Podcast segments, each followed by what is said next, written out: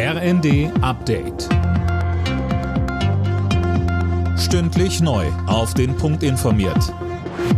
Ich bin Silas Quiring. Guten Abend. Weltweit ist die Solidarität nach den schweren Erdbeben in der Türkei und Syrien groß. Die Zahl der Toten ist mittlerweile auf mehr als 3600 gestiegen. Bundeskanzler Scholz versprach Unterstützung für die Menschen vor Ort. Auch viele Organisationen sind in der Region, um zu helfen, darunter die Diakonie Katastrophenhilfe. Sprecher Tommy Ramm sagte uns, man muss sich vor Augen führen, dass natürlich dort auch Winter herrscht. Das heißt, die Menschen brauchen dringend Unterkunft, brauchen Wärme wie Decken, Kleidung und natürlich auch ähm, Lebensmittel, um die nächsten äh, Tage und wahrscheinlich auch Wochen äh, zu überstehen. Auch heute bleiben wohl viele Briefe und Pakete bei der Post liegen. Grund, Verdi hat erneut zu Warnstreiks aufgerufen.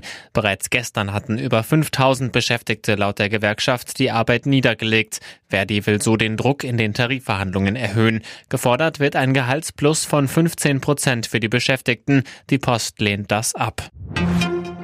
Spätestens Ende des Monats soll der bereits angekündigte Flüchtlingsgipfel im Bundesinnenministerium stattfinden. Das hat ein Ministeriumssprecher gesagt. Tom Husse, Opposition und Kommunen haben keine großen Erwartungen an den Gipfel von Innenministerin Faeser. Sie fordern, das Thema zur Chefsache zu machen. Angesichts der dringenden Probleme bei Unterbringung und Betreuung brauche es einen Gipfel beim Kanzler, meint Landkreistagspräsident Sager.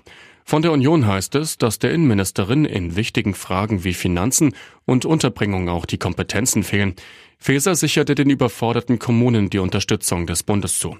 Außerdem will sie sich auf europäischer Ebene für eine solidarischere Verteilung einsetzen. Eine eher ungewöhnliche Grillmethode hat ein Mann in Görlitz getestet. Er hat sich gestern in einer Bank mehrere Überweisungszettel genommen und angezündet. Mit dem Feuer wollte er ein Hähnchen anbraten. Die Polizei stellte später fest, dass der 36-Jährige unter Drogen stand. Alle Nachrichten auf rnd.de